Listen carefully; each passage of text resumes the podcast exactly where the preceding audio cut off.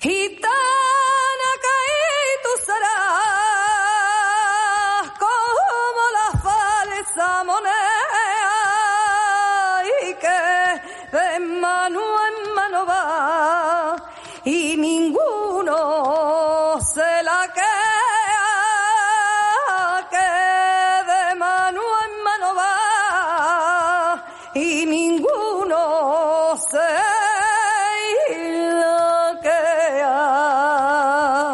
Las informaciones que hay en este podcast han sido recogidas de páginas web y noticias relacionadas que siguen disponibles en distintos periódicos y televisiones online donde trataron las noticias de los sucesos que voy a contaros.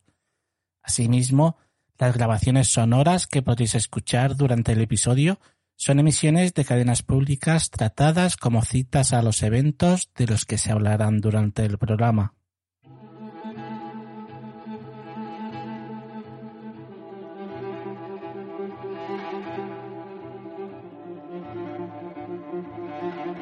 La policía investiga la muerte de un niño de 8 años por parte de unos hombres encapuchados en su domicilio de Elda, Alicante. Al parecer el suceso lo habría presenciado la novia de su padre, embarazada y a la que encontraron maniatada con contusiones y una bolsa en la cabeza. Tanto ella como el menor podrían haber sufrido una agresión sexual.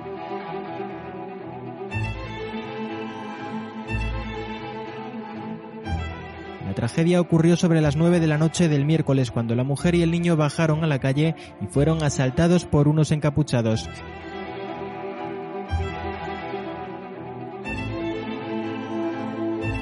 Una vecina escuchó ruidos, vio la puerta entreabierta y no dudó en llamar al 112. Los servicios sanitarios se encontraron con el menor desnudo en el suelo y en parada cardiorrespiratoria y solo pudieron confirmar su muerte.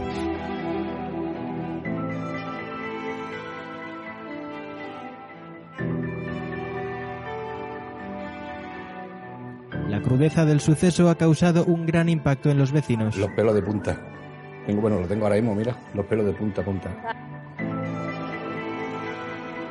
Ahora sales a la calle pues con miedo, porque no sabes no sabes lo que, lo que te puede pasar. Y también siendo del mismo barrio, pues crea eso, miedo, inseguridad.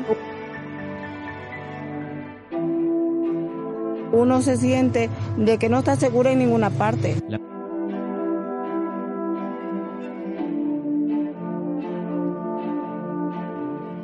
mujer fue trasladada al hospital de Elda y recibió el alta en la madrugada. El padre del niño volvió a casa y tuvo que ser reducido por los agentes para que no se autolesionara, ya que sufrió un fuerte ataque de ansiedad al conocer la situación.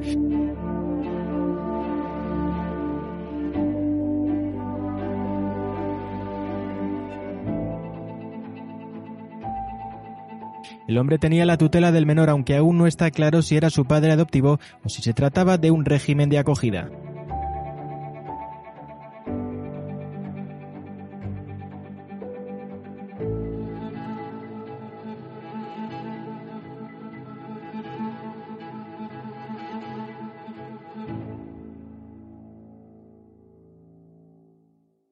El 31 de agosto de 2017, los periódicos alicantinos abrían sus páginas con un estremecedor suceso en Elda.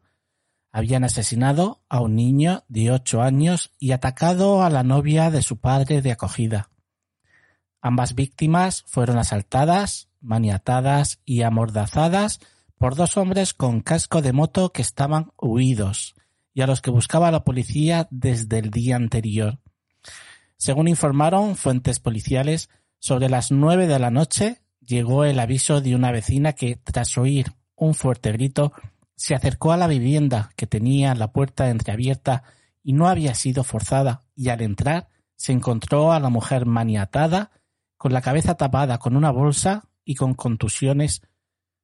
El menor estaba en el suelo desnudo. Ella, de nombre Alejandra García, estaba embarazada de cuatro meses. Cuando llegaron los agentes a un piso de la calle Don Quijote de Elda, Alejandra les contaría que ella era la nueva pareja del padre de Dominique y que en el momento en que se produjeron los hechos, ella se disponía a bajar a la calle con el niño cuando dos hombres que estaban esperándoles en el rellano les hicieron entrar a la fuerza en la casa. Los agredieron y a ella la maniataron y le taparon la cabeza. Según su declaración, ambos iban equipados con ropa de motorista, mono, guantes y coderas, y cascos integrales con pantallas tintadas que no se levantaron en ningún momento durante el tiempo que permanecieron en el inmueble. Tras intentar agredirla sexualmente, trasladaron al menor hasta su habitación, donde ella le encontró poco después muerto tras la huida de los agresores. Las mismas fuentes policiales indicaban que el niño todavía vivía cuando llegaron los servicios médicos, pero sus intentos por reanimarlo no tuvieron éxito y falleció, mientras que la mujer fue trasladada al hospital de Elda. Dominique era un menor de acogida cuyos padres se habían separado, un pequeño con discapacidad tutelado por la Generalitat Valenciana y dado en acogimiento a Daniel Faust, un conocido preparador de atletismo de 41 años y a la anterior pareja de este, Penélope Martínez. Pero hacía un año que el niño había pasado a Penélope, siendo ella la madre titular del acogimiento familiar permanente, mientras que el padre Daniel lo tenía en el último año en régimen de visitas cada dos fines de semana. Según la policía, hasta que no se realizase la autopsia no se conocerían las circunstancias exactas de la muerte del menor, aunque sí se descartaba que tuviera heridas por arma blanca. La orden se difundió velozmente.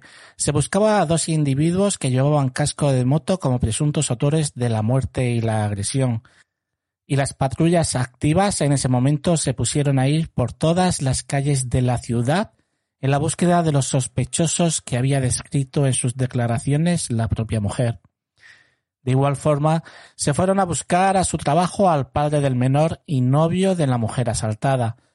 Las patrullas no pudieron localizar a ninguno de los sospechosos y los agentes designados al caso comenzaron sus labores barajando todas las posibilidades que podrían imaginar.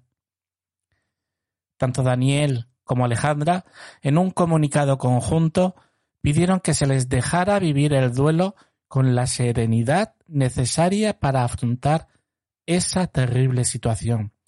Agradecía el amor dado y recibido de Dominique, que era su único consuelo para afrontar lo sucedido. ¿Te está gustando este episodio? Hazte fan desde el botón Apoyar del podcast de Nivos. Elige tu aportación y podrás escuchar este y el resto de sus episodios extra. Además, ayudarás a su productor a seguir creando contenido con la misma pasión y dedicación.